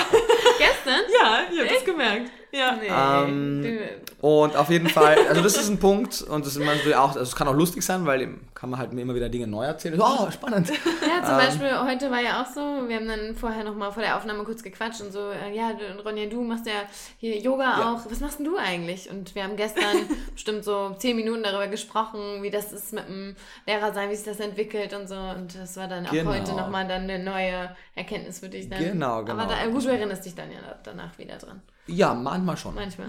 Manchmal schon, genau. Das ist echt, also das ist schon, ich kann das verstehen, dass das für Leute in meiner Umgebung nervig ist. Ähm, ja. Aber die ist, what it is. Ja. Aber gut, ganz ehrlich, das, was du halt auch alles im Kopf äh, hast. Da muss man Sachen rausschmeißen. Da ist ja gar kein Platz mehr. ja, ja mein Reptilienhirn hat halt auch nur begrenzte Kapazitäten. ja. Ja, die zweite Frage ist, mit wem Dead or Alive würdest du gerne Abendessen? Boah, wie viel habe ich frei? Nur ein Abendessen? Ein Abendessen nur. Boah. Ein Abendessen nur. Ja. Ich wäre jetzt ein bisschen. Echt? Ja. nee, dann sagen wir jetzt ein Abendessen. Okay. Oh. Ähm, also es gibt halt eine ganze Reihe an Musikern, die ich sehr schätze, mit denen ich sehr gerne Abendessen gehen würde. Es gibt eine ganze Reihe an Wissenschaftlern, die ich sehr schätze, mit denen ich gerne essen würde. Und es gibt halt eine ganze Reihe an, an Menschen, die und das wäre wahrscheinlich auch die Wahl, die dann treffen würde, weil es halt noch aktueller wäre, weil wenn ich echt nur eines frei hätte. Es gibt halt eine Reihe an, an Menschen, aktuell und auch schon damals, die unsere Gesellschaft halt so sehr prägen, dass man wirklich sagt, wenn du diese Person wegdenkst, dann ist da so ein Loch in, mm. in wie sich unsere Gesellschaft entwickelt. Also sei es jetzt zum Beispiel Elon Musk. So, mm. das ist eine Person und zieh die Person ab und es ist so ein Loch da, mhm, ein riesiges ja. Loch da. Und da sieht man halt auch einmal, wenn eine Person kann nichts ändern. Mhm, ja. ähm, ein paar Elon Musks mehr und wir hätten wahrscheinlich alle Probleme gelöst, die wir hätten. Und von daher wahrscheinlich am ehesten tatsächlich den, weil der ist auch interessant genug, weil er irgendwie crazy ist. Ähm, und da hätte ich auf jeden Fall viele Fragen. Also generell einfach Personen, wo ich so viele Fragen hätte, dass die Person mir gar nichts fragen kann, weil sie beschäftigt wäre, alle meine Fragen zu beantworten. Genau. Aber es gibt wirklich viele. Und ein paar habe ich ja Gott sei Dank schon abgehakt, so, aber. Ja, das muss man halt echt sagen, ne? So, die, die bei uns vielleicht auf der Liste stehen würden, die hast mhm. du schon abgehakt. Also. Genau, voll. Ich hatte ja auch, deswegen, ich mache, deswegen mache ich auch so Dinge wie das Plan Symposium, weil ich hatte halt Lust, mit all diesen äh, Ernährungsmedizinern zu sprechen und deswegen habe ich die halt interviewt. Ja, ja richtig gut. ja, genau. Sehr cool. Aber, ja, aber es gibt auf jeden Fall genügend. Also es, ja. ja. Sehr schön. So, und die letzte Frage. Mhm. Was steht noch auf deiner Bucketlist? Ich habe keine Bucketlist, ehrlich gesagt. Das ist eine total langweilige Antwort. Ähm, weil, wie soll ich sagen, letztendlich, ich kann mich erinnern, also ich hatte auf jeden Fall ultra viele Dinge, die ich unbedingt machen wollte und ich merke aber, dass je mehr ich mit mir im Reinen bin und desto mehr ich das mache, was, mhm. was ich fühle und, und machen möchte, desto irrelevanter ist es, ob ich jetzt dieses und jenes auch noch mache. Mhm. So, ich kann mir zum Beispiel, also, bestes Beispiel, wo ich gemerkt habe, wie, wie, wie präsent das ist, ich dachte mir so, ich muss auf jeden Fall einmal im Leben auf die Plant-Based Nutrition Healthcare Conference, mhm. um da mit Ornish zu sprechen. So, und das muss unbedingt sein, komme was wolle. Und dann waren wir in Amerika und sind jetzt früher wieder zurückgekommen und gemerkt haben, so, wir haben endlich voll viel anderes zu tun und natürlich wäre das super cool, aber mein Gott, vielleicht ist es ein anderes Mal oder vielleicht auch nicht. Mhm. Wird es mein Leben nicht maßgeblich äh, verändern. Und von daher ist, glaube ich, so mein, mein Learning da spätestens dann, aber auch schon früher gewesen, dass es eigentlich nicht so viele Dinge gibt, die unbedingt sein müssen, wie man das von einer Bucketliste erwarten würde. Mhm. So, das muss ich unbedingt noch machen. Ähm, Habe ich nicht mehr das Gefühl. Gut. Ja. Ja, krass. Sehr rational denkend und strukturiert. Aber du bist halt auch schon einfach an einem, an einem Punkt, wo du einfach schon viel, viele Bucketlist-Items wahrscheinlich abgecheckt hast, die, die vielleicht gar nicht bewusst da drauf waren. Aber ich meine, im Buch ja. war vielleicht mal schon mal irgendwie so. Oder ich meine, es war auch auf meiner Bucketlist auf jeden Fall. Ich bin halt großer, großer Musikfan und wollte früher selber auch irgendwie Musiker werden und habe eben das jetzt abgehakt, dass wir halt ein Album machen. Auch wenn ich jetzt selber nicht auf dem Album als Musiker mhm. vertreten bin, bin ich trotzdem irgendwie in den gesamten kreativen Steckt Prozess. Genau, den ganzen Prozess in, äh, mit eingebracht und, und macht, bin bei der Tour dabei, also erlebe gerade irgendwie einfach auch, als wenn es mein Album wäre. Von daher. Und da ist doch super, dass du dann deine Interessen einfach in deine Projekte steckst. Ja. Also du hast ja echt alles. Das ist ja so, so viele verschiedene Projekte und ähm, ja, mega, mega cool. Voll, genau. Ich hoffe, dass es einfach die, also jeder, jeder Mensch, glaube ich, der sich so für Marketing interessiert, würde sagen, oh mein Gott, du hast so gar kein geschärftes Profil, ähm, aber keine Ahnung drauf. ja. Ähm, ja, ich versuche versuch einfach das zu machen, was ich Bock habe und wenn Leute da mitgehen und das spannend mhm. finden, dann super und wenn nicht, dann alles Gute für sie. So, gar kein das Thema. war sehr gut gesagt. Das war ein gutes, gutes Schlusswort. Gutes Schlusswort. ja, also Nico, vielen Dank, dass du da warst. Ja, vielen, ähm, vielen Dank. Wie gesagt, ich glaube, wir könnten dir noch Stunden zuhören. Ich meine, wir hören dich ja heute Abend noch mal, beziehungsweise gleich. Ähm, ähm, ja, aber mega, mega cool, dass du da warst, dass du den Weg hierher in den fünften Stock äh, auf dich genommen hast. Es gab Zimtschnecken. Ja. es gab Zimtschnecken, ja. Du wurdest belohnt. Und ähm, ja, wir sind total gespannt, wie das bei dir weitergeht. Wir werden dich verfolgen und wünschen dir für das nächste Jahr vor allem für alle Projekte nur das Allerbeste. Dankeschön. Vielen Dank. Es war mir eine besondere Freude.